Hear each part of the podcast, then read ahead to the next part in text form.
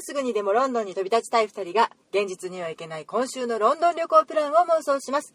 このポッドキャストでは実際にロンドン旅行に行くまでがワンシーズンです。それまでインターネット上や雑誌にあふれるロンドン情報を駆使しながら妄想旅行をすることで実際のロンドン旅行をより充実したものにするのが目的です。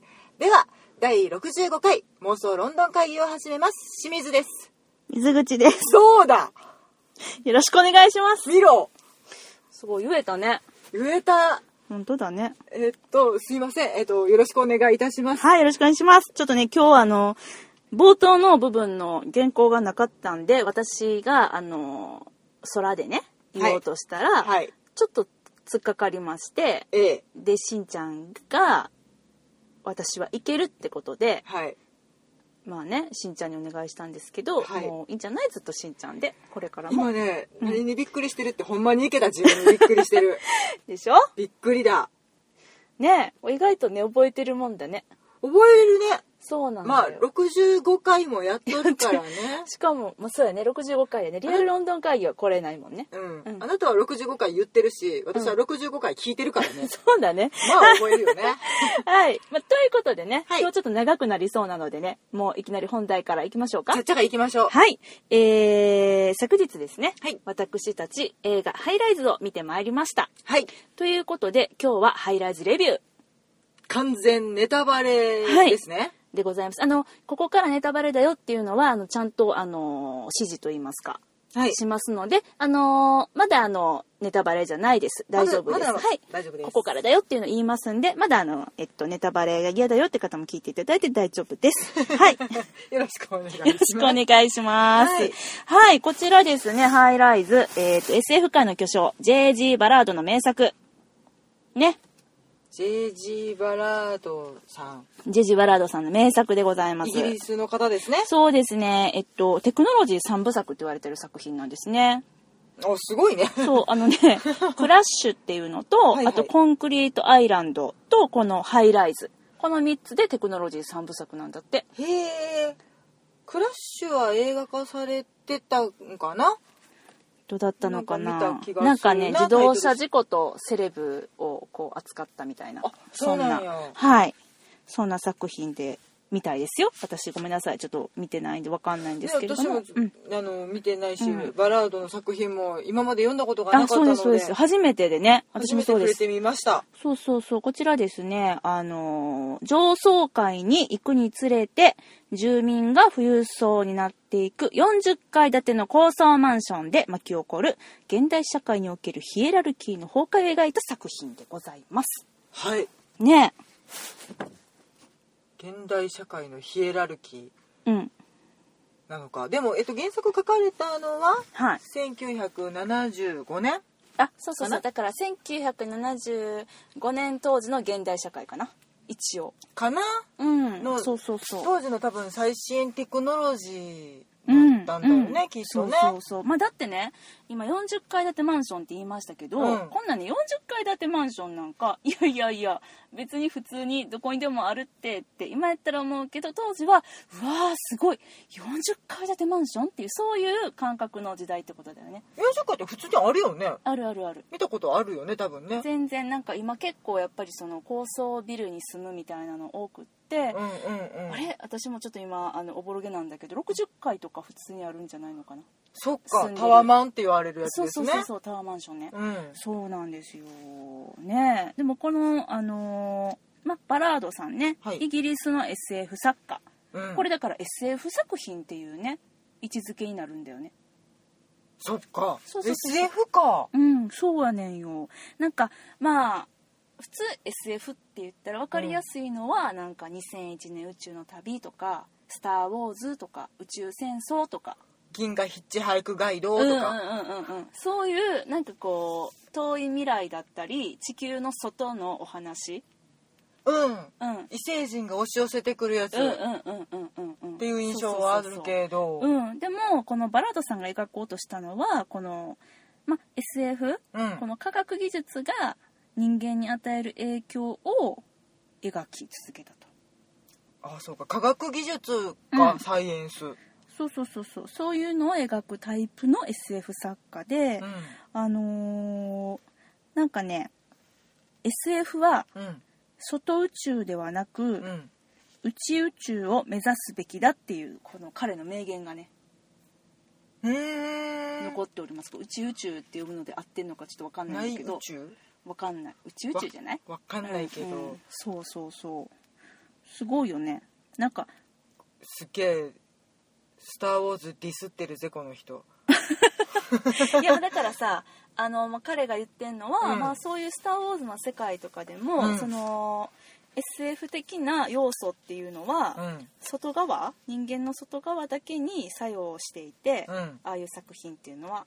でもあの登場人物の内面っていうのはそのそこに SF 的要素が関与していないのがおかしいんじゃないっていう考え方とかも変わっていくんじゃないかっていうあそうか、うん。そうね。何かが起こった時にその、うん。私らが今生きてるこの基準の考え方で、うん。そのかん物語を語りがちだけれども、うん。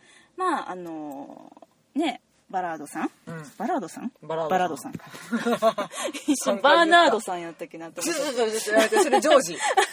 それジョージ・バーナードね賞、なんかね、うんそういう人もおったな思ってな、はい。うん。そうそうそうそう。バラードさんはそういう内面に及ぼす SF の？うん。うん。なるほどね。うん、なのでまあこの作品は SF だよと。うん。なんかね初めて予告編を見た時は、うん。なんかえっ、とまあこれえっ、とファーストインプレッションというかね、うん。の話になるんだけれども、うん。こんな作品やと思わへんかって。ああ予告編か。私見たのあれやったのね、あの場内注意？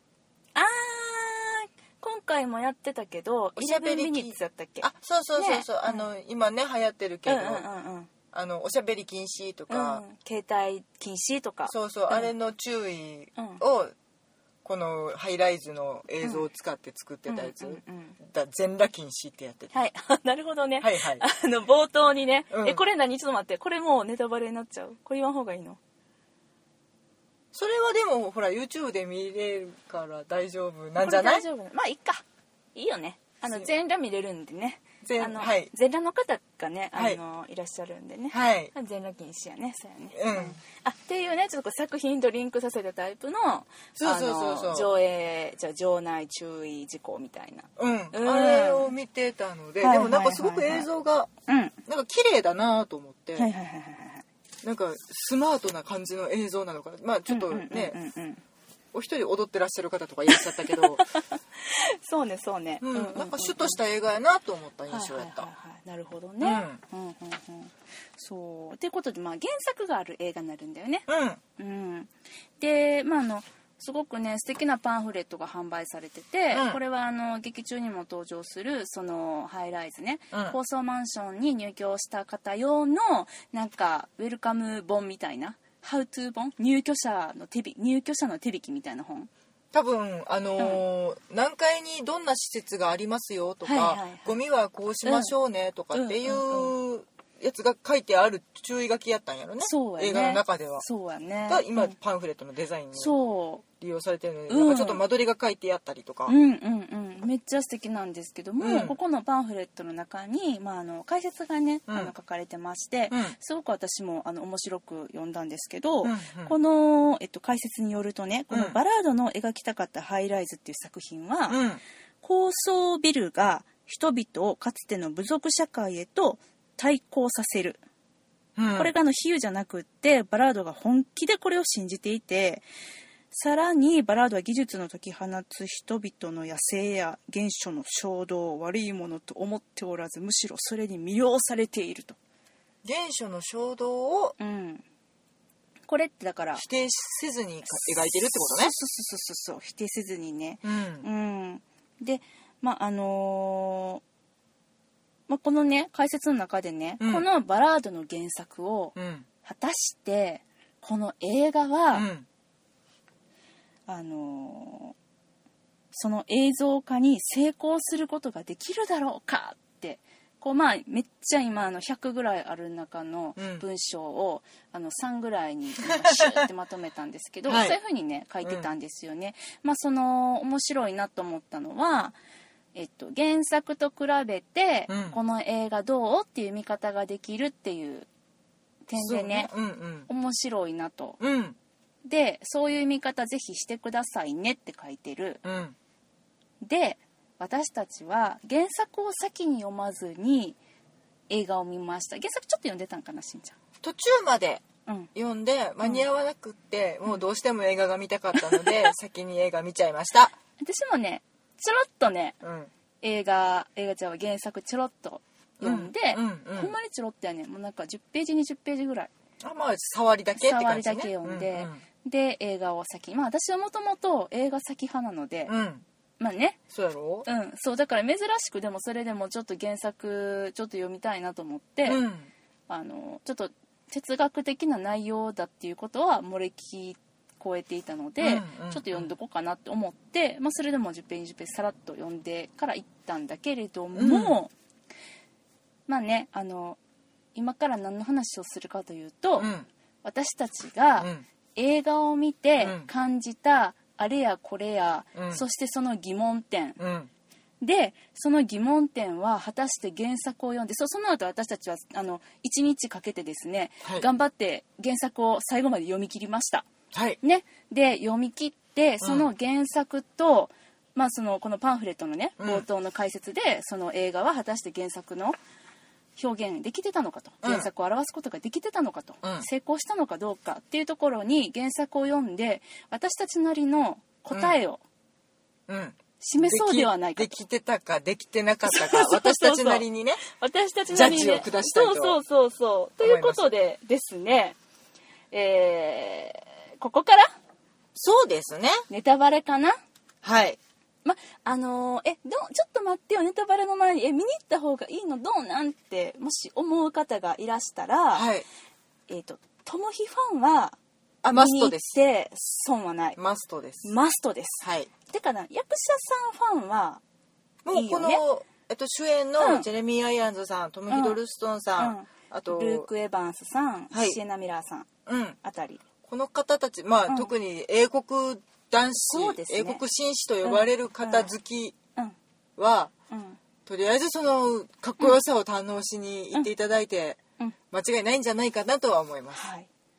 あと原作のすごくファンの方もうん。どんな風に映画化されてるのかっていうところがその対比する作業が私はすごく面白かったんで、これぜひぜひ見に行ってほしいなってそうやね。思い。ます、うん。ちょっと映画ファンは見に行ったらいいんじゃないかなって思うんです。ただなんかちょっと暇やしなって思って、うん。フラッと行くタイプの映画ではちょっとないかもしれないので。そうやね。あのね、うん。デート禁止です。ああやめた方がいいね。デート禁止で、うん。あとねお子様連れもちょっと。お子様連れも禁止。あのね私ツイッターのタイムラインでね「わーいあの明日一緒におばあちゃんとハイライズ見に行くことになった」って書いてる 方がいらしてね。いやどういうおばあちゃんかわからないよ。ものすっごいあの映画好きでね。ミニシアばあちゃんってターとか言ってもね50代もう何歳かわからない。うん。いまあ、うちの母は、まあ、63歳で立派なおばあちゃんなんですけど、あのうんでも。孫もいて。でもあのガンガンこんな映画とかめっちゃ行く派なんですが、うん。なんですがそんな方でもあのちょっとねえっ、とグロい系に嫌悪感を示す方も行かない方がいいかもしれない。そうですね、あの夏にちょっと爽やかな気分になりたいわと思って見る映画ではない。あとちょっとあー疲れたな。仕事しんどいな。映画でも見て気分転換っていう方もちょっとおすすめしない。余計疲れるみたいな。よ割とおすすめしない方のリストが長くなってきたぞ。どういしようかな。やいやいやいや。細かくね。細かくね、まあまあでもえっ、とっていう感じでねはい。はい。そんな映画ハイライズのレビューに行きたいと思いますのでここからはスイッチオフしてもらう？ネタバレ禁止の方はまたお会いしたいと思います。ははい。い、それでは皆さん皆さんじゃないね。ネタバレ禁止の方ははい、ここでスイッチオフ。で今日はどっち？辛口？甘口？えっと何やろ中辛？中辛？いや、わからん。ん。何をもってさ、辛口かってさ、うん。あのだってめっちゃおもんなかったとは別に言わない、うん。けどあのハイライトをねあのもう今聞いてらっしゃる方多分あのもう見たよっていう方だと思うんで、はいはい。もしくはなんかネタバレ大歓迎の方たまにねいらっしゃるしんちゃん私ネ大歓迎ねタバレ推奨そう派ちょっともう信じられないですけどあの そういう方たち。チクッと刺すのやめてもらっていい。か そういう方たちですね、あのーまあ、映画を見てね、なあのまあ、原作を読んでなくてうん。映画見た方で、うん。うんあのもうはてなはてなと疑問が浮かびまくりだったんじゃないかなと思うんです。実際私たちが映画を見終わった後に、うんうん。なんでやねんって、うん。ちょっと言い続けながら帰ったのね。そうそうそうそう。ななんでやってんそうやねん。なのでねちょっとこういうとこなんでやねんって思ったっていうのを上から潰していきたいなと思うんです。はいいいですか？全然いい行きましょうか、はい。で、えっと、その後原作を読んで解決したりしなかったりとかっていうところも含めてね、うん。そうですね。行きましょうか。はい。これどれからいったらいい？いらんやつある？いらんやつ。うん。まあいっか。あ上からいく？い言ってまえ。はい。じゃあこちらの、えっと、水口のハイライズファイファーストインプレッションメモ。メモ置きます。はい。上からいきますね。えまず思ったこと。あラストから見せんねんやとうんうんでまあそのラストからやったからさ、まあ、トムヒがさ、うん。うん犬のねうん。足をこうぐるぐる焼いてた。桃かな？桃かしらねベランダでねもうなんかぐっちゃぐちゃになったあ肉の球ついとったからね。そうだね、うん。姿でこう爽やかに笑いながら、うん。あの犬の足を焼いている、うん。そういうシーンやって、うん。あこうなってしまうねんなっていうふうにうん。思ったのよね、うん。最後が、うん。でもなんかえ見せん方が良かったんちゃうんって正直ちょっと思ってん。うん。なんかね、まあそうなるやろうなって予測はしてるわけやんか、うん。原作はまだそのそこまで未読の状態でも、うんうんうんうんうん。なんかそれバーンって見せられてそこまでに至るまでの過程っていうのをさ、うんスタート知らん時点で見てしまうとうんうん。なんかちょっとうん。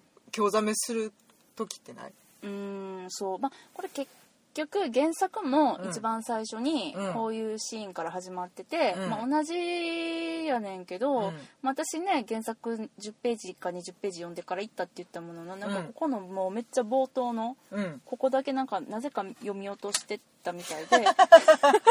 おいどうした？何があった？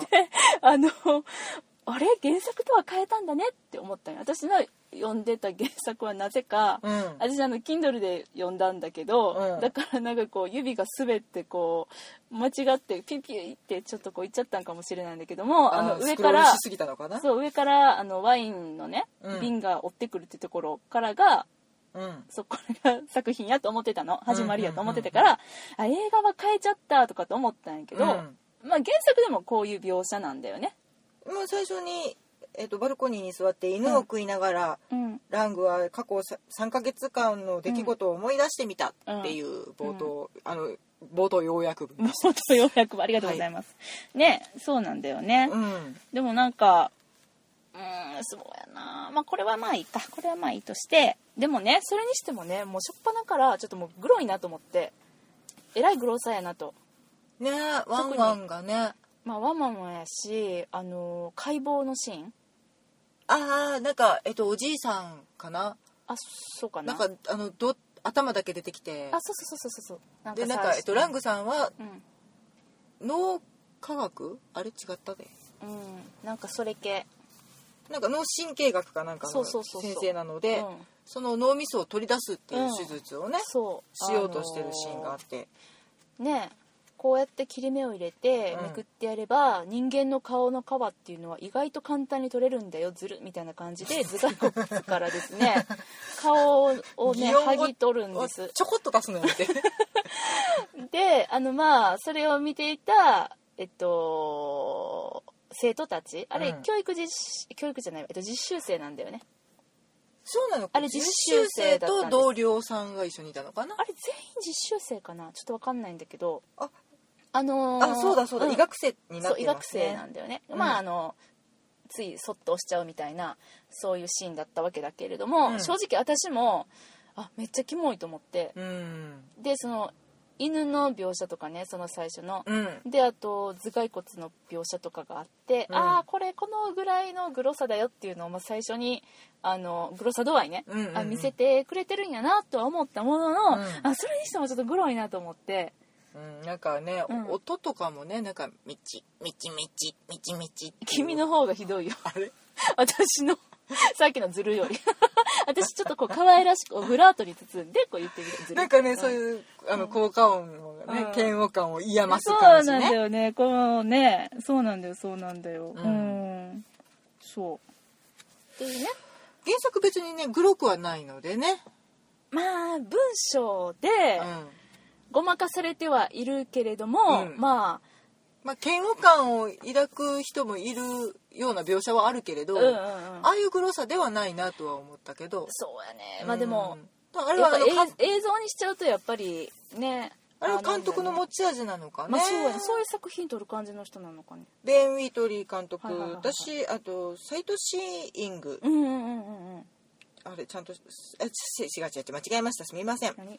長編3作目「サイト・シアーズ殺人者のための英国観観光ガイド」なるほどね。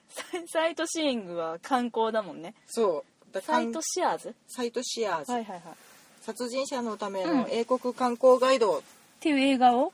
撮られてまして、はいはいはいはい。あのーアリス・イブさん、誰やったっけアリスイブ？アリスイブか。はいはいはい。えっ、とシャーロック、はいはいはいはいん？あれ？私間違えてる？シャーロック。シャーロックの、うん。えっ、と今今すっげえ名前をドキドキ忘れております。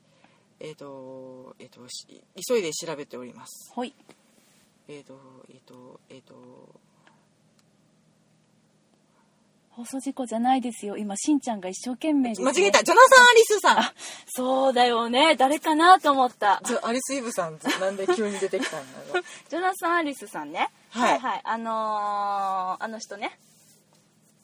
あじゃあなんだっけ？だからなんかね今名前がシャーロックのアンダーソンアンダーソンアンダーソン。ほら、うん。あーは合ってたやろ。ああなんだっけ？どういうことと思って。アンダーソンね、うん、が出てらっしゃって、うん。っていうのでちょっといであとエドガー・ライト監督が、はいはい。えっと総制作に入ってるのかな、プロデューサーとして入ってらっしゃったので、うんなんか面白そうやなと思って見てみてんけど、うん。割とねうん。好き嫌いがあるうんうーんこの監督。感じのはいはいはいはい。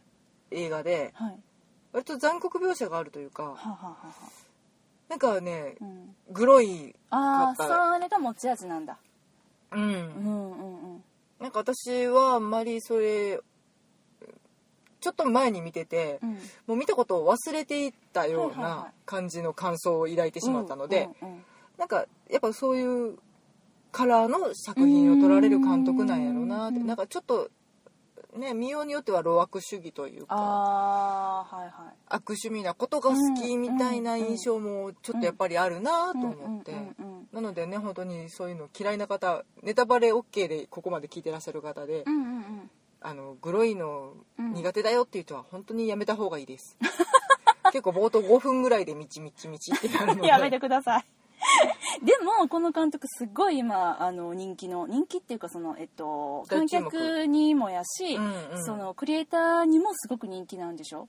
うんなんだろうね。あの今回の作品もなんかメジャー作品じゃなくてインディペンデントな作品だったらしいんだよね、うんうん。でその、まあ、パンフレット読んでて、で、えっと、ジェレミー・アイアンズさんはい。が、まあ、なんでこの作品出ようとなんかお受けたんですか？みたいな質問に、うん。まあ、あの若い人の作品にもそのやっぱ興味があって、うでちょっと一緒に仕事してみたいと思ったっていう中で、ちょっとこの方が言ってたのかちょっとプロデューサーの方が言ってたのか忘れちゃったけれども、うん。そのやっぱりえっとまあ、ギャラっていうのは大事だけど、うん。経験っていうのもすごく大事だから、まあ、今回はその経験っていう部分をね、うん。あの魅力に感じてうん。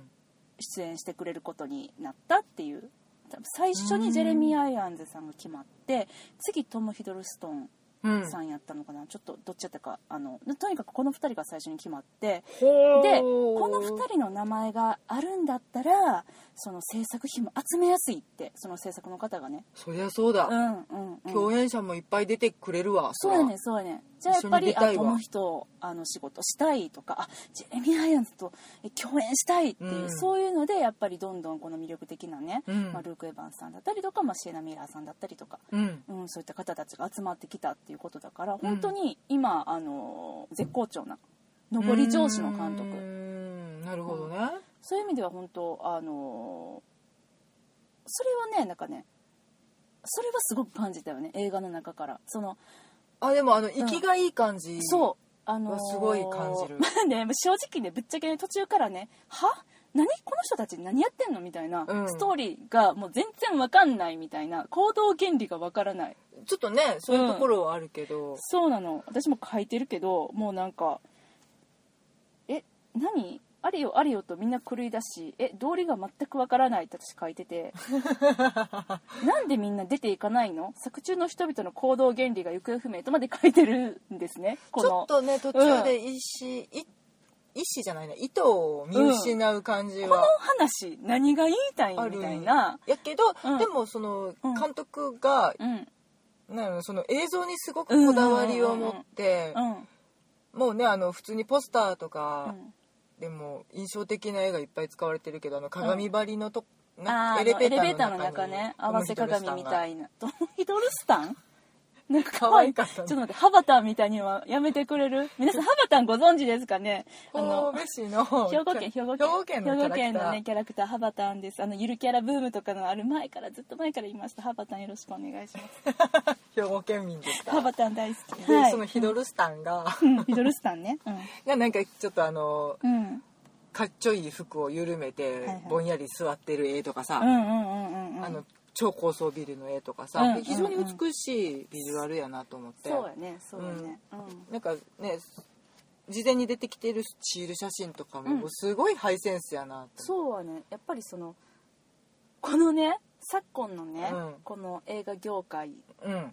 あの映画史上うん。日本の、なんであの日本でのうん。フライヤーはこんなに宣伝はこんなにダサくなるのかみたいなのがこううんタイムラインをにぎわす、ん。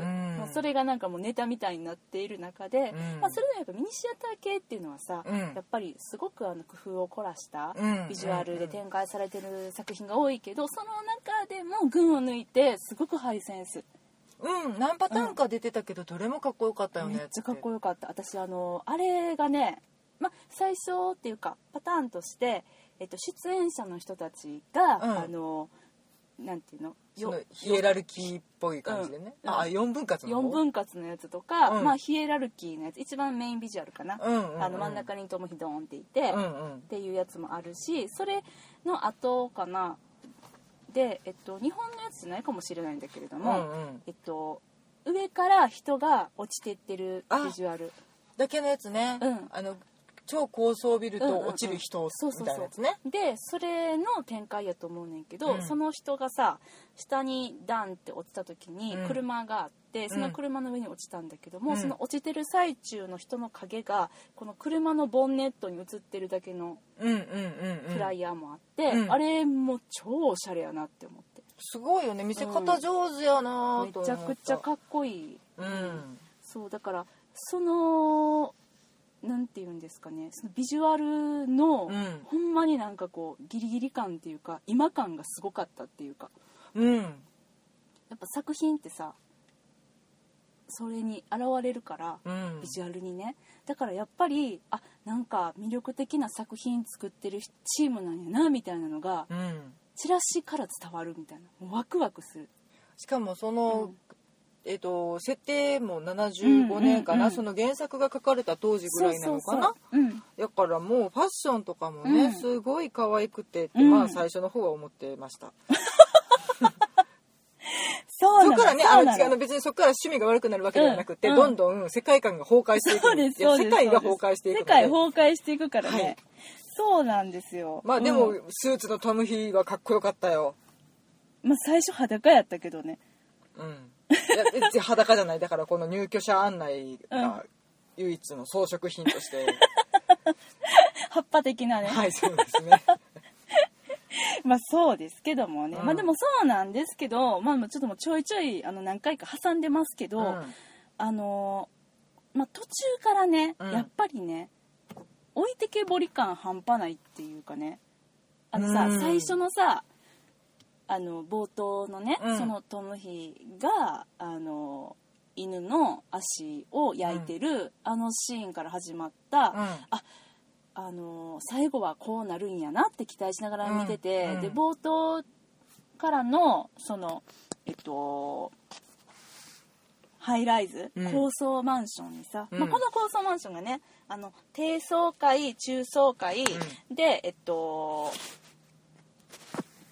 低層階中層、高層階？高層階、うん。うんうんうん。で、えっと、分けられて、でそこに住む人たちうん。の、まあ、人間模様が描かれてるんやけれどもさ、うん。それはそれはまあなんていうの？あのセレブな人たちから、まあ、このみんなこのマンションに住みたくてやってきたみたいな。うん。あのあれね場所的にはちょっとあのオリンピックの辺なのかな？あどちら辺っていうイメージなのかな？なんかそんな感じ勝手に思い込んでたけどねあの原作には、うんえっ、と西に3キロうん行けばもうロンドンの中心地だみたいなことを書いてたの。やっぱだからあの辺じゃない？えっ、とイーストロンうんドン。うん。だよね。だと思うまあ、だから75年当時とかだったら全然今でこそさちょっとあのおしゃれな地区としてうん。開発というか、うん。まあ、若者集まったりとかってなってるけどその頃は全然なのかな。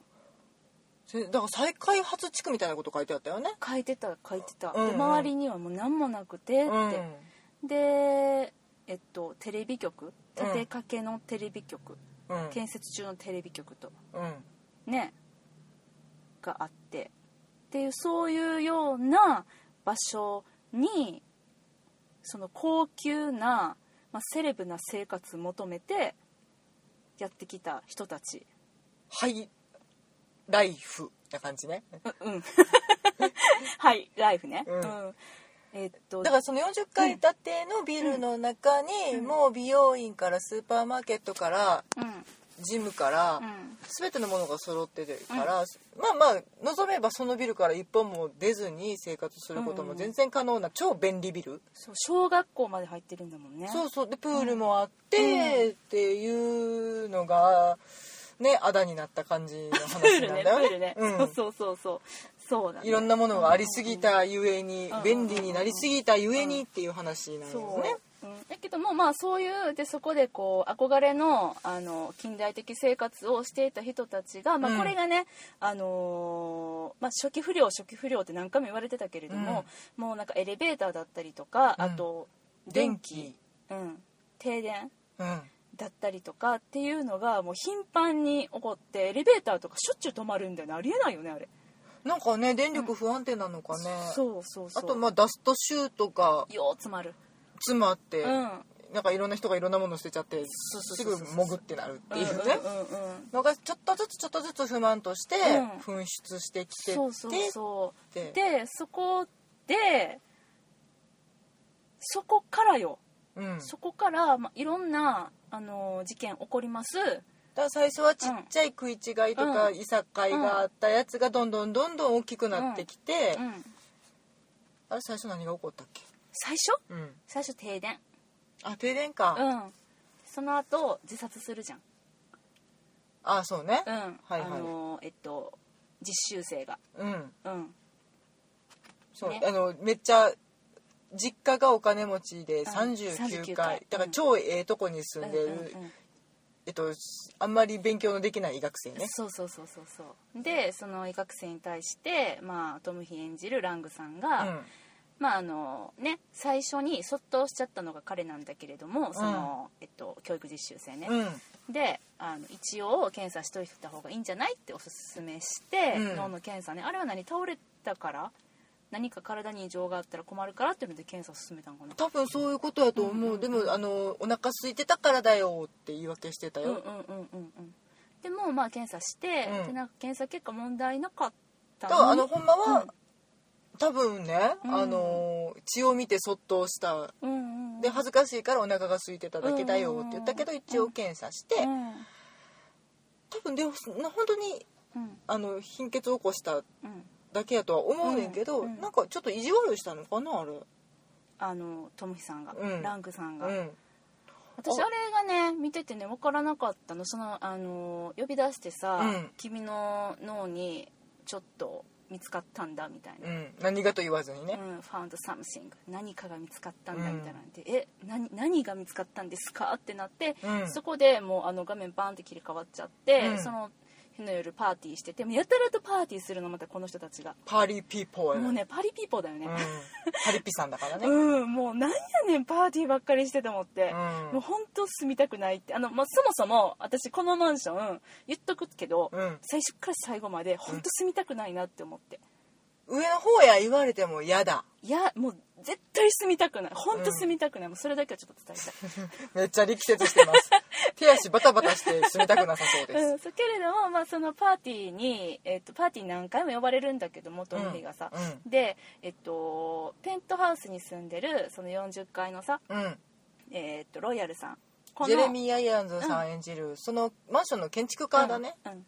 であるロイヤルさんに、まあ、誘いを受けて、うん誘いを受けて行ったつもりのパーティー実はちょっとお呼ばれじゃなかったっていうパーティーなんだけれども、うん。これもねちょっと後でまあ言うけど、うん。これもちょっともう映画版の方にはちょっと私は一言申したい、うん物申したいね。物申したいね。うん。後で言います、でえっとその時にその教育実習生の彼がさ、うん。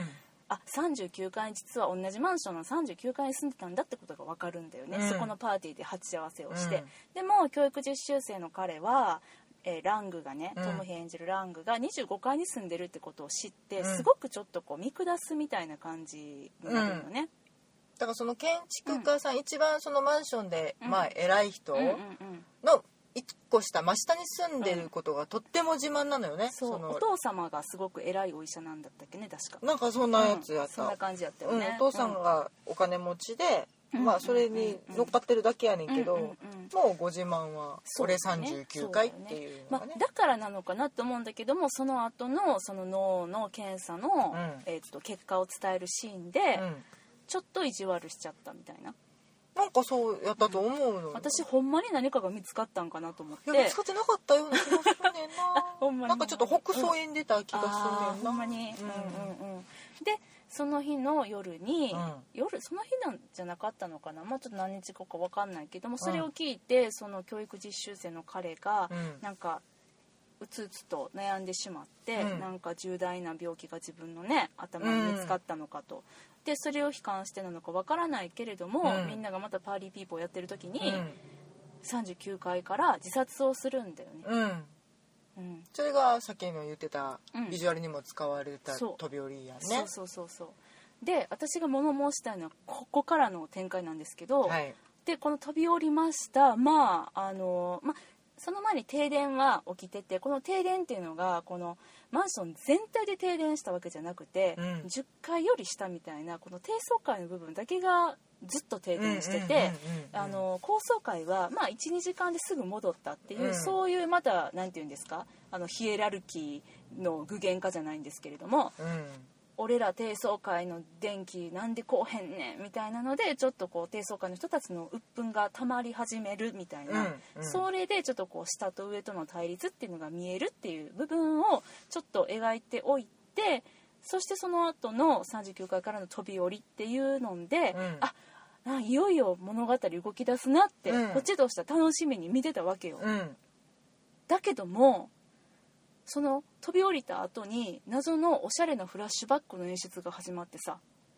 シュンシュンシュンシュンみたいなほんでフラッシュバックを挟みながらこうなんでかわからないけどマンションの住民たちがボートと化すっていう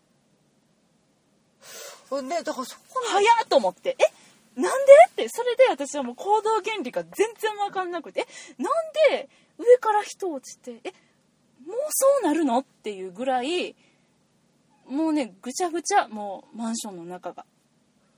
そこに至るまでのその不安感もいや、うん。なもうその後私たちは原作を読んでしまったので、うんうんうん。もう重々積も募りに積もったものやっていうことは理解してるんけどどちょっと唐突やったよね映映画の方はね、うん。なずなぬ？ってなった。そう置いてけぼり感半端なくて。うん。ねなんかねその不自由さとか全然あんまり描かれてなかった。そうだね。いきなり暴動みたいなね。そうそうそうそう。なんかこの低層階の人たちがうん。上と比べてどれだけちょっとこう不便だったりとか、うん。なんか心理的にこう圧迫されてたりだったりん？だったりだったり とか、うん。っていうのが全然描かれてなくてそれなりになんか楽しくやってるように見えてたんだよね。その映画で見る限り私は。まあなんかちょっとしたなんか管理費は一緒ぐらい払ってんのにみたいな、うん。うんうん、そういうのはあちょっと管理人に詰め寄るみたいなシーンはあったけど、うん。うんうんねなんか急にうん、うん、なんかみんなが発狂しだして何があったんやっていう。そうね。えなんで急にそうなんのって。それがうんなんかね全体的になんでそうなんのっていうことがん。ちょっとなんか散見される映画やなって、そうやね。しかもまあそれをきっかけにあのどんどんみんながその、まあ、ちょっとこう、えーまあ最初の、うん。あのーババラードさんの,、うん。あの紹介してた時の言葉を借りると、うん。その人々がみんなその現象の世界うんに戻っていく野生化していくみたいうんな、うんうん。そういう状態になるわけなんだけれども、うん。まあ、原作を読むとすごくよくわかる、まあ、あのなんこんありえへんやろって思いながらも、うん。あの説得力というか読み進めることのできる力はあるんだけれども、映画は「えなんで?」って「なんでみんなちょ出て行ったらいいやん」みたいな。こんななんかみんな野生化しちゃってう、ん。でもう食べるものもないみたいなそんな状態になってでなんか殺されそうとかなって別にこう扉が閉ざされてるわけでもないし、うん。ここから出ら出ると死んじゃうとか、うん。そういう条件があるわけでもなくて普通にあの外の世界は安全な普通のね世界が広がってるにもかかまあまあわらず、平和なロンドンですよ。うん、なぜみんながあのマンションの中にとどまるかがわからないっていう気持ちをいっぱい抱えたままその後はずっと見ることになる。だから残り1時間ぐらいずっとハテナが。うん。なんでなんで出えへんの？ねなんかその共同体としてのなんか暗黙の了解で、まあそのビルの中でえ、うん、大変なことがどんどん起こっていくわけじゃない。もううんうん人死んだりとかさ、うんもうルールなんか何もない状態やけど、うん。ただ一つ、えっと、警察呼ばないとか。そうだねっていうルールが。そう。だからその外部の介入をうん。良しとしないっていうルールがあって、でもなんか原作の方はね、うん。普通にお仕事行ってる人もいるのよねしばらくは、うんうん外部との交流を持っていて、うん。ただなんかなんとなくどんどんうん。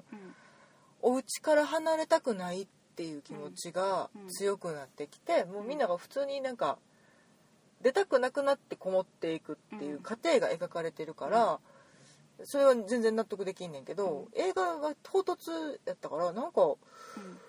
え食料が足りないよとかって言ってんのに、いやだから外出はったらスーパーいっぱいあるやんとかってすごいずーっと思いながら、うんうんでなんかねいろんなものが壊れていくのでどんどん荒廃していって、うんうん。下手したらトイレも流れないとかそうそうそうそうなんかねプールももう汚物だらけになってとかっていう描写の時も、いやほなもうホテルで行きはったらええやんそ引っ越しはったらええやんって。思ったよね。ずっと思っちゃっててそれの解決策というか、う、うん。こうこれこれこういう理由やからみんなが外出ないんですっていう理由が全く描かれてなかったから、うんもう解決せえへんかったらこれ気持ち悪くて見てられへんっていうのが、うん。いやまあ原作読んでも結局すごく明確にあだからみんなここのから出ていかないんだなんていうのは、うん。そんな答えはなかったんだけれどもちゃんと納得できるみんなのその行動のしかもそれぞれに思ってることは違う。うんうんでうん、段階もあるしね。そうそうそうそう、でもみんなこの中にとどまってもちろん出ていった人もいっぱいいるって書いてたしね。うん、うん。うん、そうよね。なんかそれがねもう一番ねこの絵、うん。ここがちゃんと描かれていれば、うん私はとてもこの映画は、まあ、グロいとか別としてね、うん。グロかろうがなんだろうが面白いもんは面白いから、っうん。て思うのでうん、なんかねそのうん。完成された閉鎖社会みたいなのがね、うんうんうん。ちゃんと明確に提示されてれば、うんうんうんうん。とても面白いものになったんやと思うねんけど、そうやね。まあでもやっぱりなんでこうなっちゃったんかなっていうのがすごくなんかこの消化不良のままで、うん。まあ、映画館をね、まあ、後にしましてうん。ね、でまああの原作を読んで、うん。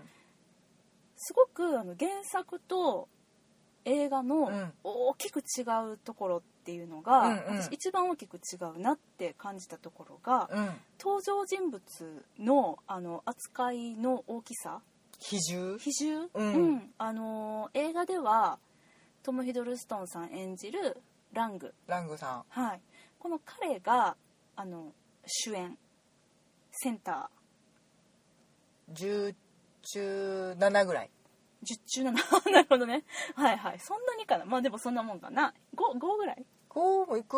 うんわかんないけど、うん、違うあのえっとトム・ヒドルストンとそれ以外っていう感じの描かれ方をしてたと思う思う思ってんよ。うんうん、うん、でも、原作を読んだら、うん。全然そうじゃなくて、うんあの中層階の象徴としてのトム・ヒドルストン。うん、ラングさん。ラングさん。で低層階の象徴としてのルーク・エヴァンスさん演じるワイルダーさん。うん。で高層階の象徴としての、えージェレミー・アヤンズさん演じるロイヤルさん。うん。この3人がまたその名前。ロイヤルラングワイルダー。ね何かを象徴してますね,、って感じやけど、その3人が均等に描かれていて、うん。まあ言ったらそのえっとワイルダーさんうと、んロイヤルさん。うん。ていう一番下と一番上ね。うんうんうん。その2人まあ っていうかまああのごめんなさい、まあまあえっとごめんなさい言い直すね、まあ、3人を均等に描いてるって言ったんだけれども、うんうん。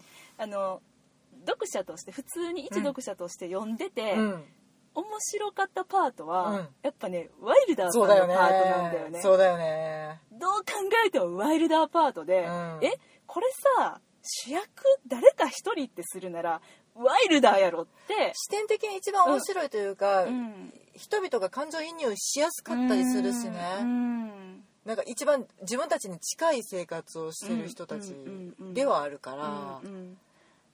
そうなんよね。うん。でまああのもちろん原作ではラングさんに始まり、うん。ラングさんに終わる。まあね。うん。まあそうやね、唯一ちょっとこう生き残った的な感じその3人の中では、うん。なのでそういうことになってるけれどもまあこの、えっと、低層階中層階高層階っていうのがこう表すように、うん。なんていうのかなこの中層階の人うん。こう日和見的な我関節的な、どっちつかず。うん、っていうまあそういうあの役割の登場人物なので、うん。彼自体積極的に何かをを目指して動いてるってことがないんだよね。ないね。うん、なんかこう人に流されて、うん。まあ、パーティー参加してみたり、うん。人に流されて一緒にエレベーターホールの前でなんかこうバリケードを一緒にちょっとこう参加してみたり、うん。でもなんか上とか下で大変なことになってる時に一人で自分の部屋うん。にいたり。そうでもなんか基本ねソロ活動な感じがそうなんだよね。だからその映画は彼の視点で、まあ、ずっと描くことにより、うん。っていうかまああ彼をの目を通して描かれてるだってるよね。うん。うん、ことによりなんかねそういうちょっとこう我関節的なうん。ちょっと客観視的な感じでいまいちのめり込める要素っていうのが共感できる要素っていうのがなかったなっていう。うん。少なくて、なんかね、うん。その上も下も、うん。その分量が少なかったせいなのか、うん。なんかちょっとパンチが効いてなくてそそこまで嫌悪できないしそこまで憧れられないし、みたいな中途半端なそのトム・ヒドルストンさんのメス、うん。視点のうん。ままでずっと続いていくから結局なんか憎むべきものがあるのか。なんでああいう構成にしちゃったんだろうと思って。だって本を読んだらこのワイルダーっていう人間が、うん。どれだけまともな思考回路を持ってて最初はね、うんうんうん。でもどんどんどんどん壊れていってっていうそのギャップを楽しめるわけじゃない。うん。やしその、ロイヤルうん。建築家ロイヤルさんがさ守ろうとしていたもの、うんうんうん。目指していたもの、うん。作ろうとして作れなかったうんもの、うんうんうん。結果手に入れたものとかっていうのが全部細かく描かれててそれがあってこその、うん。あの人物造形やし、ねん。その人物が作ったからこその、うん。この高層ビルで起こった事件っていう視点がちょっと甘くなってしまって結局あの人たちが何をしたかったのかとか、うん。何を目指してうんどうしたくってうんあんな事件を起こしてしまったのかっていうのがうんちょっと本当に分かんなくって。うん。なんか遊んでるようにしかっていうのもないんやけど。うん。なんかなんでそんな行動するのっていうのが。まあでもちょっとその最初にね喋ってた時にその、うん。私たちがあの、うん。えっとえー教育実教育違う実習生と出会ったパーティーの話しましたけど、はいはい。これもあの映画の中でうは、ん。まあスカッシュをする仲間でロイヤルさんとラングさんが。うん。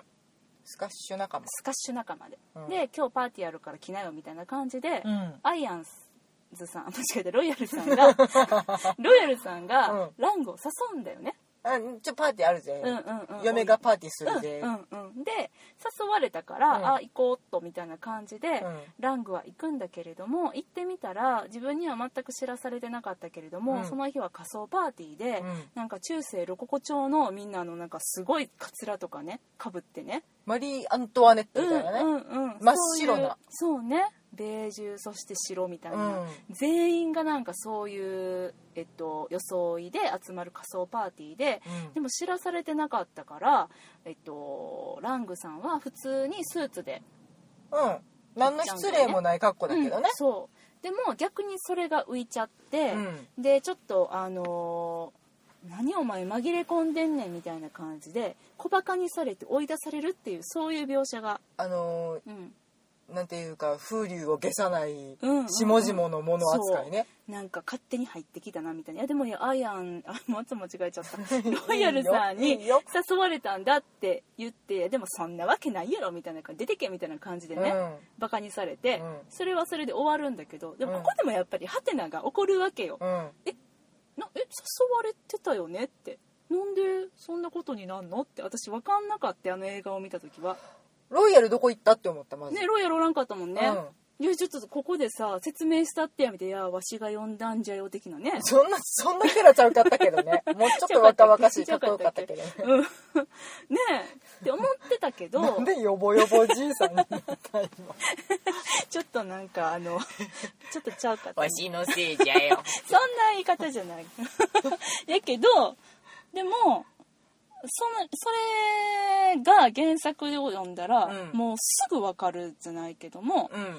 あのもうわざとロイヤルはうん。そういう風になるように仕向けてたんだよね。それを楽しんでるっていうちょっと火種をうん作ってうん。ちょこちょこね。うん。っていうことを楽しんでるあのオーナーであり建築家だっていうことは、うん映画では本当描かれてなかったから。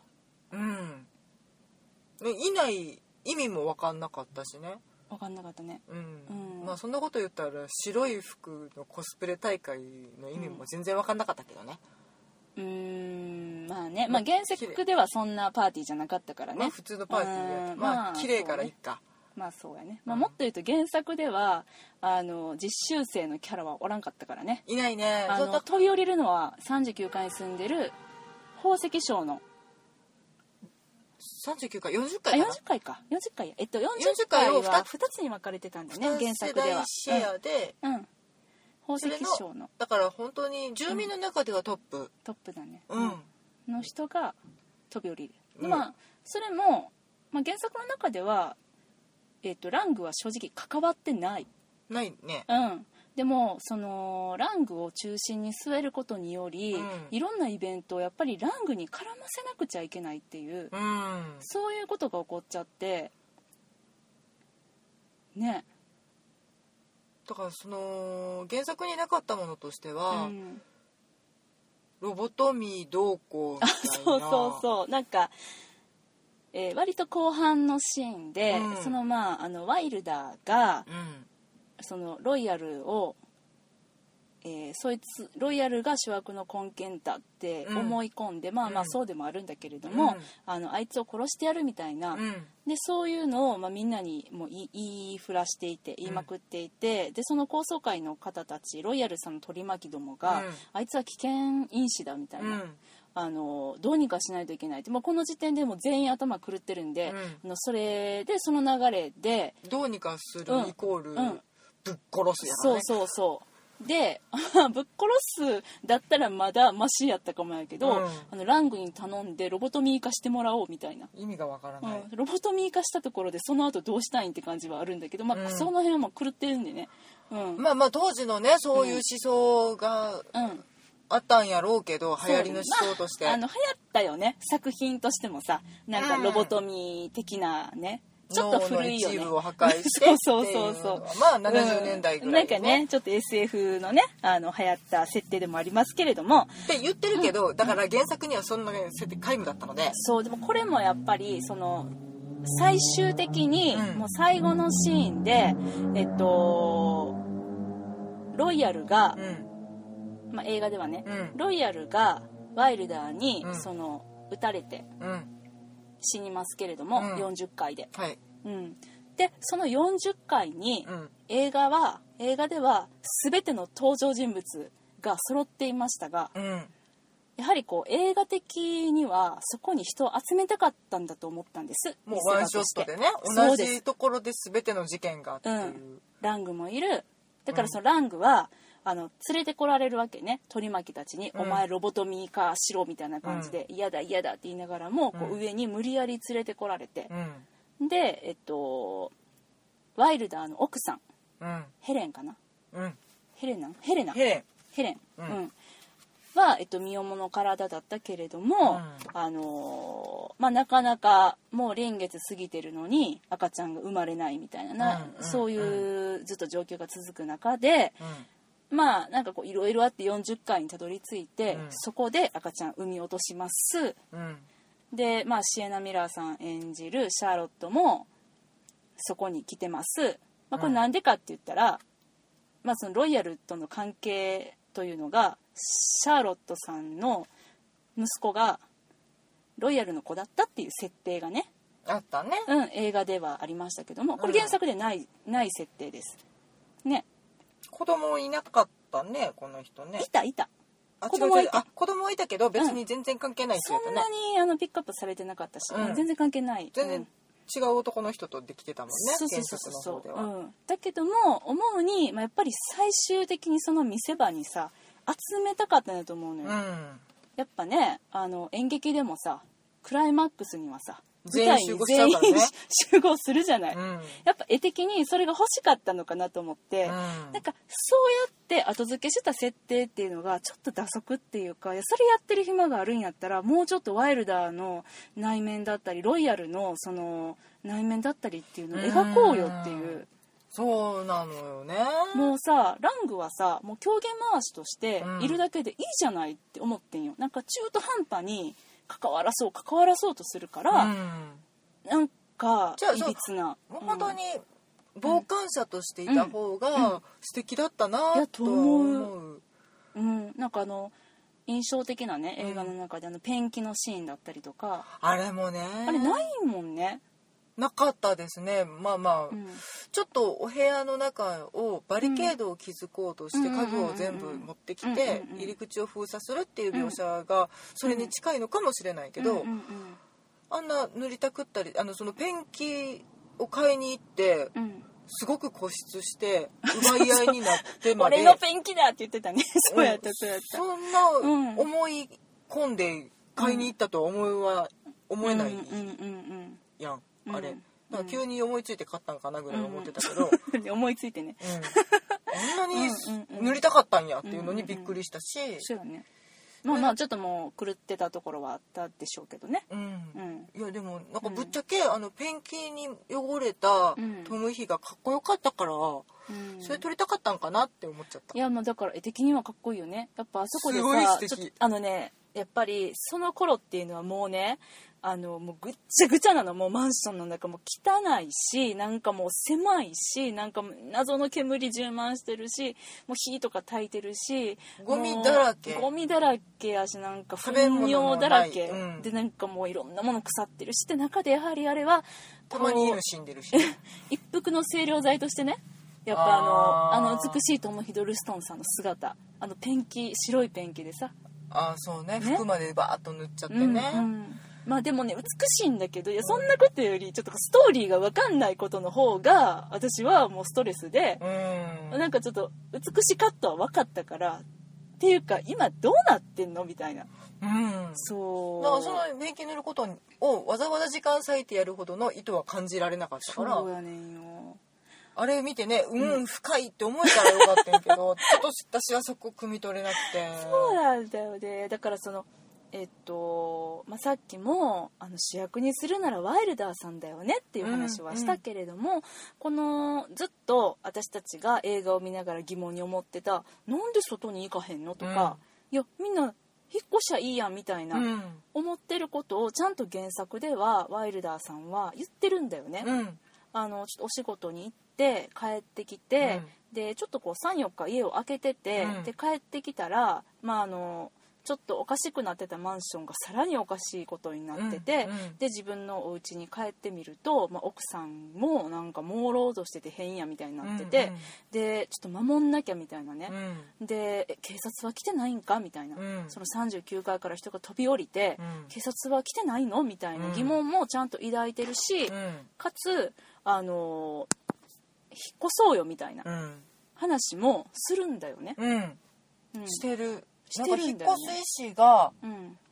えー、と原作の方ではロイヤルさんうん。にももちろんあって、もちろんあった、うん、みんな一度は出ていこうとする、うん、奥さんに至ってはもうずっと荷造りしてるんっていう描写がうん。あんねんけどただ、うん。どっかでみんな出ていきたくないっていう気持ちがあるっていうことがちきちんと描かれていたのでなんかこの大敗的なこの状況っていうのに魅力を感じてしまうっていうだからさっき言ってた言葉だと、うんその原初のパワーっていうのかな、うんうんどんどんどんどん赤裸々な、えっと、欲望のままに生きるっていうことに対して魅力を覚えていって、それに夢中になる人々、その理性とか社会性とかを全部脱ぎ捨てたところのだから対面を気にしてる人たちほどその解放感に寄っていくみたいな過程がきちんと描かれていたら全然納得できるしそれうん一回納得してしまえばもうしつこく言う必要がない。もう大前提の話になれるねんけど。うん。だからそういうシーンをなんで入れだからひょっとしたらあったのだかもやけどカットしちゃったんかなとかだったらもったいないなっていう、かうちらが2人で気絶してたか そこだけ、うん。そこだけポーンって、うん。いや見た見た。ちゃんと見た全部。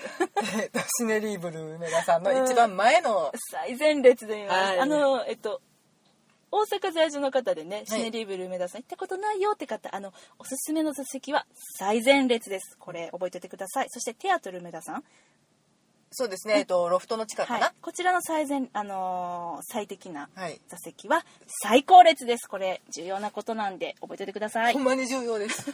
びっくりします。はいですね。ということでまあ最前列でね、はい。もうめっちゃ何もあの障害もなくもうええ場所で見させてもらいましたけれども、だからそこで見て見れてないってことはね、うん。ないんやと思うんよ。見そうなんだよね。逃してたらごめんなさいって 何回か考えてんけどやっぱり分かんなかったそうもんだね。ううん。んでまああと原作と大きく違ってたのは、うあのまあお姉さんの存在。あそうね。えっと、うん。ラングさんのお姉さうん。んだっけな。アリスさんかアリスやったかな、まあ名前ちょっと私忘れました。あれアリスかな。アリスやったと思う。アリスやわ、はい。アリスのティーパーティーって書いてたから。うんアリス。そうだね。うん。はあの原作では生きてて同じマンションに住んでるんだよね。うんであの同じマンションの3階下やったっけ？3階上？なんかそれがねなんかあね3階下。3階下か、うん。3階下に住んでる。22階か。うん。うんなんだけれどもあの映画の方ではもう亡くなっていることになってましたね、うん。でこれがまたね映画でさ意味深な感じでさお姉さんの写真とか出てくるもんやからなんか言及すんのかなと思いきや何もなくて終わるっていうねなんやねんって私はちょっと思いました映なんか生活感があるというか、うん。その個人的なものとして、うんうんうんその写真しか出てこなかったんだよね。ね。あとはもう家具は全部段ボールやし、うんうんうん。まあ出てきてコーヒーメーカーぐらいかなっていう。そうやね、うん。あの床にもねそのビニール貼ったままっていうね、うん。うん。もう引っ越してきて何にも煮煮ときもしてない状態みたいなうん。お家の中で唯一貼ってある写真、うんうんうんそりゃみんな注目するやんって思ったけど、何にもなかったよね。何もなかったよね、まあ、あの原作の方ではちょっとまあそのお姉さんとまあな何？確執があるっていうわけでもないんだけれどもなんか、まあその混乱状態の中でうん。お姉さんの存在がちょっと違く見えてきたんそかな？うやねそうやね、まあ、それまでのその母親とかとの関係性とか、うん。で姉ってそれがちょっとこうそれすら狂っちゃうみたいな。それもちょっと原初の衝動の方に、そうだね。行っちゃうみたいな。そういう描かれ方をするそのアイテムとしてというかあのキーパーソンとしてうん。お姉さんが出てきてたわけだけれども、だからそのラングさんっていうもの、方うのん。キャラクターとしてうんうんうん。一番人間らしい部分やったんかなと思うねそのお家姉さんっていう。お話っていうのがね、うんうんうんうん。エピソードが、まあそうだね。お姉さんに欲望を抱いて、うん。うん。なんとかしてうん姉を手に入れようとするっていうね描写が原作の中にはあるんですが、うんあれでもそうやなあれあった方がやっぱり良くない？でもややこしいんかなお姉さん描かんとあかんから。2時間で終わんなくなっちゃうかうら、んなんかうんその、えっと、斜め上のそのシエナ・ミラーさん、はいはいはい。えっと映画では真上になってるのかな。あそうかな、うん、真上真上真上か、の女性とか、うん。なんかそういう女性に対して欲望が、ま、ないわけでは全くなくて、むしろもうなんかとっかえひっかえ、好きなだけ女抱いてるみたいうん。な描写になうん。のラングさんやったけど、なんかそれも本当に好きなんじゃなくて適当にうん。欲望うのん解消の方法の一つとしうん。て女性を見てるっていう、うん。なんか冷たい感じやったのがそのお姉さんに対してだけすごく執着するみたいなそうねなんか唯一の執着心みたいなのがうん。あったから私はその原作を読んですごくそのそうんがこに人間味を感じたよね、うん。それまで本当に我関せずみたいなうん。感じだったのが、あそこには執着するんだみたいな。でなんかそのうん。その時点でやっとラングが解放されたというか、うん。このビルの中の住人になった気があして、そうだね。そういう感じ今まではまだちょっと異分子として存在してたのが、うんこいつですら取り込まれるんかみたいなうん。感じ方をしたので、うん。それがちょっと原作ではなかったので、なんかラングがもう一つうすらぼんやりしちゃったなとは。そうね。ただのスタイリッシュなお方で。イケメンさんだよね。イケメンさんこれもったいない。そうなんかね もったいな感がねその主演のさ、お三方うん。うん。全員なんですが、うんうんうんそうなんですよ。ジェレミー・アイアンズさんとかうん。ルック・エヴァンスさんうをん。もっと見たいしもっとなんかギラギラした感じのところを見たいし、そうやね。でトム・ヒドルストンさんも、もっと限界までそうやね、うん。そうね。うん、そんなスタイリッシュトムヒじゃなく、うん。生身のトムヒみたいなって思っちゃったやっぱりなうんあのさんそうでシエナ・ミラーさんのね、うん。比重が大きかったじゃない？うんそうね。うん。あそこを落として、うん。やっぱルーク・エヴァンスさんとジェレミー・アイズさんアイアンズさんのパートを増やすべきだったと本当に思う。うん。うーん。まあでもほらお色気シーンはさいやいいよ。お色気シーンはあったらいいよ。あったらいいけど割と何回かやってたよ。うん。やったらええけどそれはねお色気シーンはね、うん。でもなんかその物語のねそのやっぱり構成として、あの3人うん。うんがこう3人がこう均等にうん。こう見えないと、うん。ちょっとこの物語人の表すところの意味っていうのがぼやけてしまう。こう4人がさメインキャストって思って見に行ったから、うん。まあ、実際映画はそうだったんだけど、うん。やっぱそうじゃなくてあの3人を立たせるべきだったんじゃないかなとやっぱり低層階中層階高層階のヒエラルキーをこう背負ったうん。登場人物この3人ですっていうので、うん。私は見せるべきだったんじゃないかなって、うんうん、その方が分かりやすい。っていうかまあ、うん。でもそれが見えへんかったらなんでこれ映画化したんって話になるからね。そうやねんよな、うん。だってそのロイヤルさんのさ、うん。あのしんちゃんもさっきすごく印象的だったって言ってたけれども、うん。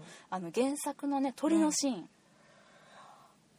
ねあの映画だけ見られた方何のこっちゃさっぱり分からへんと思うんですが、うんうん原作の方では、えっと、40階最上階、屋上かな、屋上のねペントハウスの、に登っていって、うん。なんかねロイヤルさんが鳥を見るシーンがうんうん。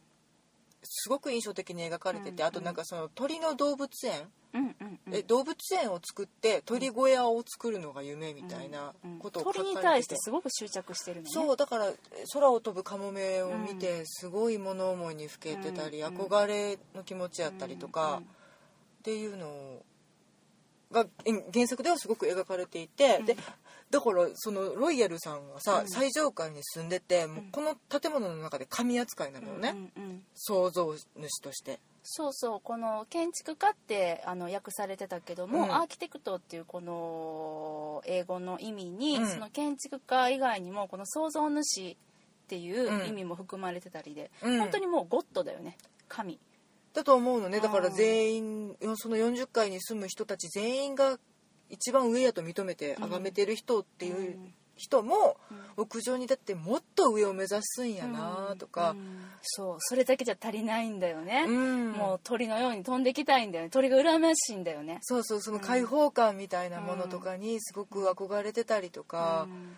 なんかちょっとねその鳥にちばまれた骨うんとかっていう描写もあってだからなんかちょっと彫層とかああいうものに憧れそういう解放にも憧れてんのかなとかって結構いろいろ考えてうん。それってすごいロイヤルの肝な気がしてうん。なんかその鳥っていうものを通してロイヤルの人物造形が全てスッて分かった気がしてんけど映画それ全くなかったからそうね。全く分かんなかったいや本当そう。ににゃにゃって。そう私その映画の中でロイヤルの行動として分かんなかったやつっていうのに、うん。あのジャケットねあの真っ白なジャケット着てたけれどもサファリジャケットかな？うんって原作では書かれててあれ実際もサファリジャケットなの？あれ。うんアマゾンみたいな。あの川口博さんが着てたみたいなやつね。誰？あれ？あっちゃー。誰あっちゃっちゃっちゃー。誰？あの探検隊の人。藤岡弘さんしあみみたいなもんみたいなもんとか失礼なこと言った。あのみアマゾンとか探検に行かれてる方が、うんな冒な。険の時に着てるやつです。あのスタイリッシュな白いジャケットになるんだよね。なんかそれが。真っ白なんだよね映画で着てんの。で、えー素材のね。そうそうそう。でそれが、まあ、あの途中あの飼ってる犬が襲われて、うん。その犬をなんて言うんですか？解放しようとしてうん。お手あお手当てしようとおして、ね、手当てしようとして、で、まあ、血とかがいっぱいついて、もうその白いジャケットが血でもう汚れてしまってこの前身頃に。うん。うんね。でそれをずっとあの脱がずにずっと着てるのが私はすごく不思議だったの映画うんうん。で見ててね、で途中であのーまあ、これもあの原作にはなかったシーンなんですけれども、うん。一回えっとあのスカッシュ？スカッシュじゃない映画の中で、うん。えーあれ警察官が訪ねてくるのって原作あった？原作にあ一回あった。直接ロイヤルさんとは喋ってないよね。あれどうやった？か喋ってなかったまかな、ちょっとごめんなさい。ちょっとどっちか忘れてしまったんだけれども、あのーえっとワイルダーさんがロイヤルロイヤルって探してる時に、あのロイヤルさんその一回一番下に様子見に降りたのかな映画で、うんうんうん。であのその時にロイヤルのことを探しているワイルダさんと直面をします、であのロイヤルじゃないふりをして、うん。その場をロイヤルさんを切り抜けるんだけれども、うん。その後、まああの警察官が訪ねてきて、うんうん。ちょっと大丈夫ですか？みたいな、うんうん。なんかちょっとあの色ゴミとかすごいし、うん。あのぐちゃぐちゃなってるけどなんかメッシーやけど大丈夫？みたいなことをね、うんうんうん。聞くんだよね、うん。いやどう考えてもおかしいやろってあの、映画見てる私らは思うんやけれども。事件です事件です。そう。でそれにあのロイヤルさんが応対しようとして、うん。まあ、あの血のべっとりついてるジャケットじゃおかしいから、脱いで、うん。中の、まあ、ちょっとこうインナーの姿になって、うん。大丈夫です問題ないですみたいなことを言うっていうシーンがね、うんうんうん。うんあったかと思うんだけれども、うん。その後もう一回こう40回の自分の部屋帰って、でその時に脱いだジャケットをまたこううん。いそいそと着る、うん。でずっとその後もそのジャケットをずっと大事に着てるのね。うんなんでやろって。なんぼほどお気に入りやねん。なんでそれ脱がへんのやろってうん。思ってて。でも原作を読んだらその理由がすごくよく分かって、うん。あのもうそのジャケットその血それがもうそのものがもう自分の勲章。うん。このいろんなことをちょっとずつちょっとずつ仕掛けて、うん。あの40回のこの天井から下々をこう見ていろんな人がいろんなあの暴動を起こしたりとか気狂ってってみたいなそういうなんかこう社会が変わってってるそんな中であのこの血っていうのはそれを引き起こした自分うん。の勲章なんだみたいなうん。誇らしげにそのジャケットを着てるっていう。でもう誰にも表せない。うん。そもうなんなら触らせないね触らせない、うん、だから本当にそのうん。40回分の超高層ビルうん。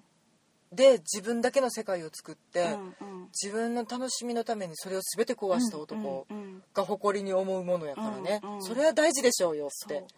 そんぐらいのもんなんだっていうそのぐらいのことをロイヤルが考えてるっていうのはちょっと映画を見ては私には伝わってこなかっもうな残念ながらねその、いやめちゃめちゃかっこいいし素敵なんだけどただのスカッシュやってるおっちゃんなのよね。た おっちゃんとか、うん。そうだね。なんかか何考えてんのかがわからんかったうん意思が見え、えなかったな。なんか奥さんとかねうん。もうすごく意味がある登場人物だったんだけど、あんま映画の方ではね奥さんも描かれてなかったしね。うんそうだね。奥さうんん全然やったね、うん。私あの女優さん大好きなんだけどな。キー。リー・ホズさん。ちょっともうあの女優役の方とニコイチになんかされちゃってずっとね。そうそうそうそう。なんかどっちがどっちかたまに分からなくなるみたいな、うんんかちょっとねべっぴんさんで似てはるからね。そうやねそうやねなんか年代もさ似たような感じやから、うん。お化粧方法が似てるからね。そう顔がちょっと似て見えちゃって、うん。どっちがどっちか分かんないっていう現象も起きつつな、そんな感じでねえ。そう。やし映画のねあのうん。プールのシーン、スはいはい。イミングプールスイミングプールのシーンあったでしょ？あれも原作にはなかったの、ねそう。あれいる？わかんないあれワイルあれがあることによってワ,、うん。ワイルダーさんのキャラがブレたなっていう気はそうする。とやねワイルダーさんあんなことなんか子供に対してのそのなんかちょっとこう捉え方っていうか彼のアイデンティティっていうのかな。なんかちょっと違ったよね、うんなんか映画と原作とでは。原作の方では奥さんはまあまあうん。大事やけどまあまあうん。別れる気満々やったけど、うん。でもどうにかして子供だけは迎えに行こうとしてたりとか、うんまあちょっとね人の子でも見てうん。見た時にちょっと違う感情が生まれたりとかうん。っていう描写があったから子供に対しての愛情とかうん。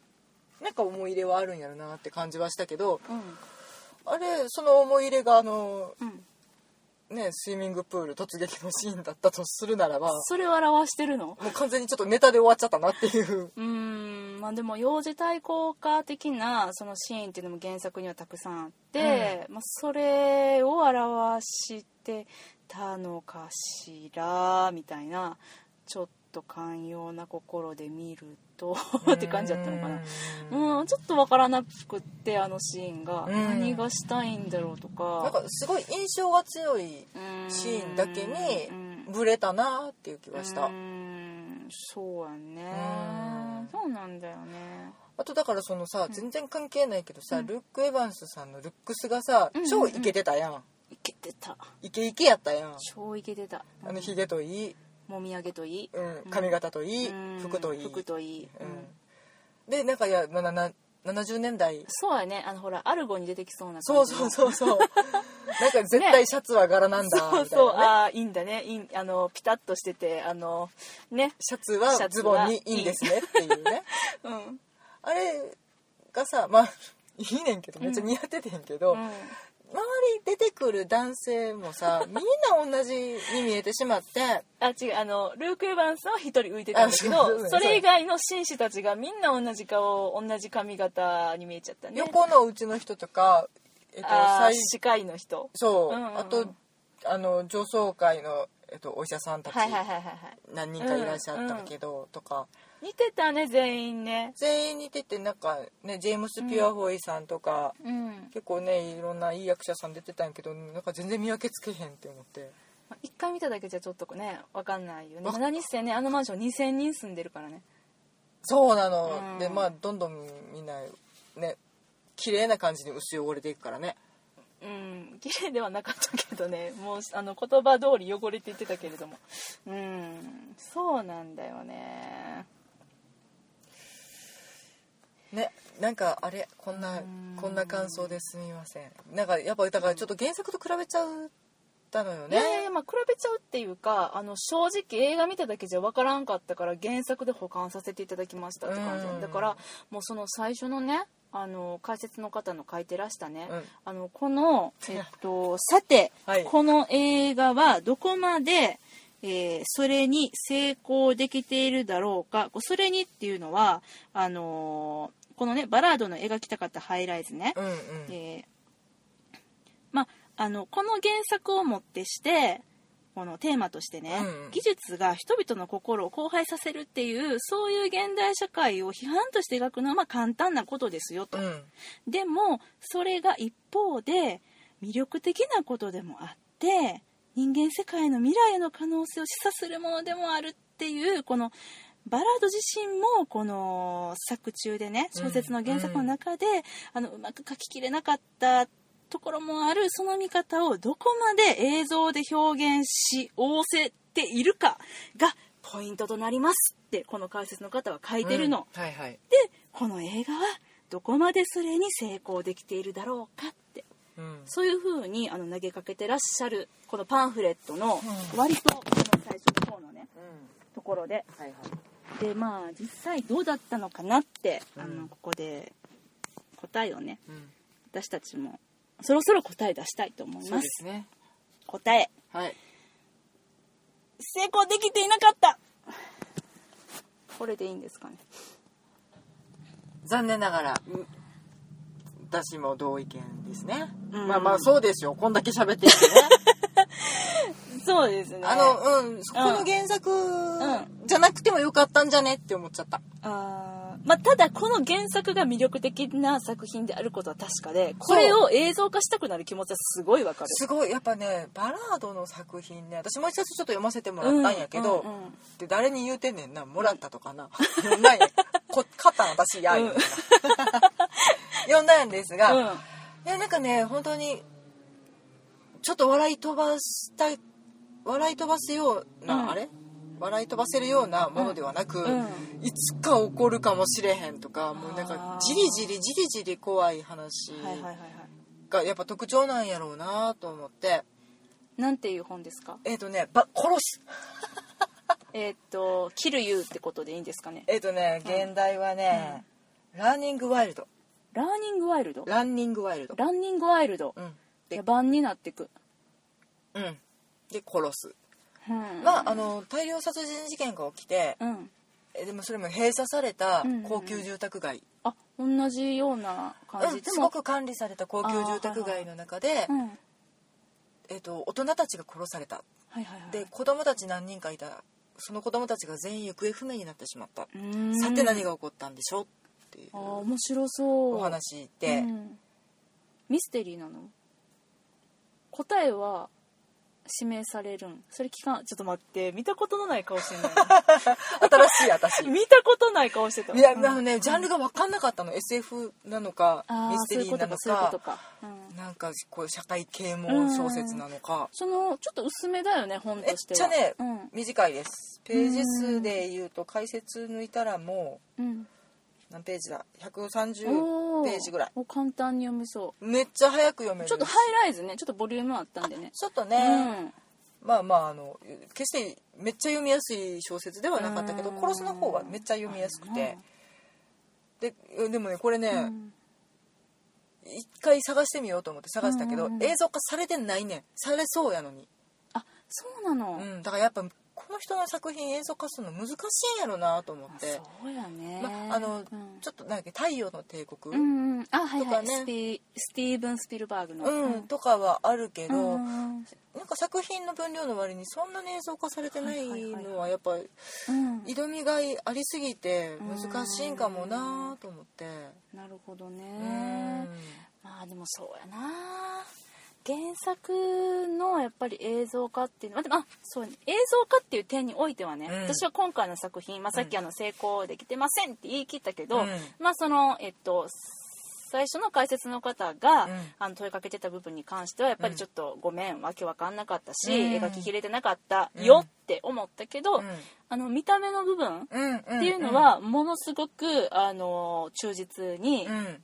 あの見事に具具現化されてたなって思いました、特に私がおおって思ったのは、えーっと最初にラングが、うん。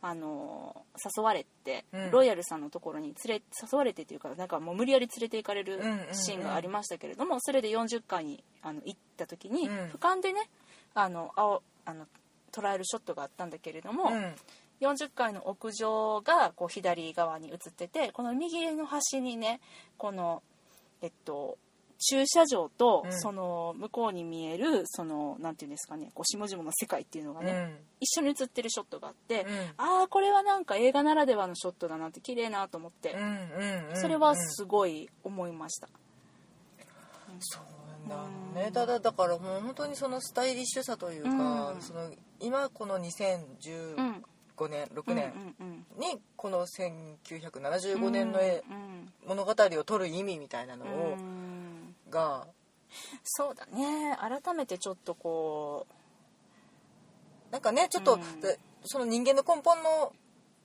感情を描いてる作品なだけに、う、うん、もうちょっとその生々しく撮ってほしかったなっていう気がしてしまったのが残念やなって。まあなあ。でもちょっと綺麗な部分も残しとかんとまあねれはそれね。見づらい部分もあるかもなとは思うまあそれね。けどね、うん。えーまあ、そこはもさうんね見れたらそれでいいんですけどね。まあ多分だからその映像的にそのシエナ・ミラーさんの息子役のね、あのリトルプロフェッサーって呼ばれてたミニ博士って呼ばれてたあの男の子。メガネくんね。メガネくんね、うん。あのー彼が持ってるアイテム万華鏡。いつもなんかこう万華鏡で、あのーいろんなとこ覗いてっていうので、うん。やっぱりその万華鏡の映像え万華鏡越しの映像であったりとか、うんうんうん。あの本当にそれもあ綺麗だなって思ったし。あの子がでもさなんかちょっとさ、機械オタみたいになってたやん 機械オタっていうか、まあ、最後最後のシーン？じゃなくて？あ最初に。あ最初ね？はいはいはい。なんかめっちゃ機械でなんかジジジジみたいなやつやってたやんやってたやってた。あれ何も意味なかったなんそういうの私なんかやんのかなと思ってあの子が、ねでなんかプロフェッサーとか言われてるから絶対何か発明するんやわ。素敵なやつ発明するんやわと思って。そうだから膨らましきらんと終わるっていうね。たそう。だなんかそのロイヤルとあのシャーロットのうん間を結ぶだけっていうかで一番最後になんかわからんけどあのそのこうね機械にまみれてこうそまなんかちょっとまた党の支配者みたいな。象徴的な感じでね、うん。あの子もまた生き残っててみたいななんかそういうのを示唆するような謎のシーンで、うん。なんやねんこれと思いながら見てましたけど、うんあでもちょっともったいないなとでも思ってなんかちょっとチープになっちゃったっていうかもうそれやったらもうトム・ヒドルストンさんで終わってええやんって思ったんやけどねうん、なんかワンちゃん美味しいで終わってくれて、うん。なんかもう最高に気持ち悪くてよかったんじゃねって。ね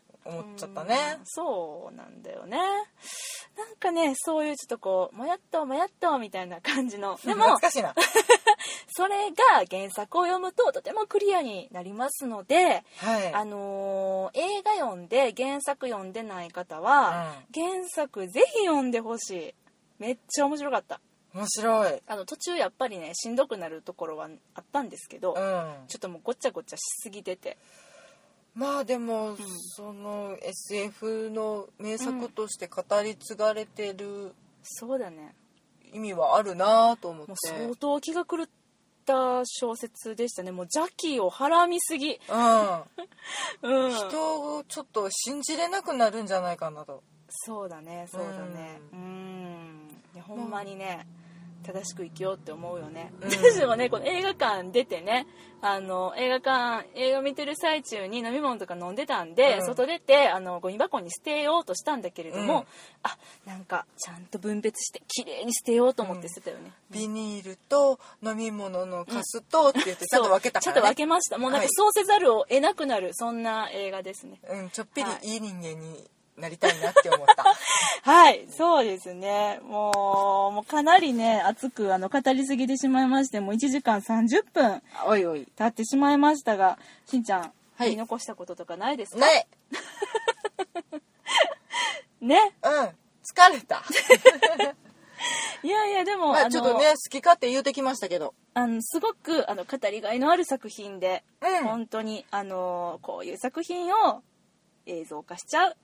あの、まあ、てか、そもそもこんな作品を書いちゃう。うん。そして映画にしちゃう。そんなイギリスが大好きです。この監督でもちょっとね違う他のうん。次の作品とか見たいなって思った。あーそうやね。ちょっとねうん。徐々に好きにはなっていってるので。本当に。段階的に。本当に、うん。そっかそっかそっか。じゃあちょっとね次回作に行きたいということでね。はい。はい、えー、妄想ロンドン会議では、えーお便り募集しております。はい。MOSO LONDON、ん。アットマーク Gmail.com まで、えーお送りください。この間間違えてたのに間違えてないとか言い張ったやろ。